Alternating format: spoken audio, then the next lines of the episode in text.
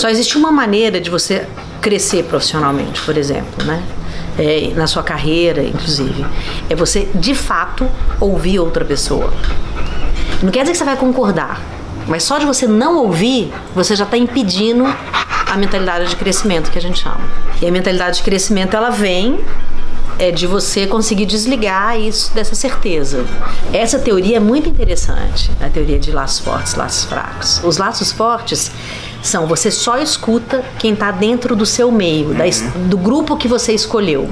Então, quanto mais você só escuta aquilo, mais ignorante você fica. Então, você não tem a mentalidade de crescimento. Para crescer, você tem que ter laços fracos. E o que, que são os laços fracos?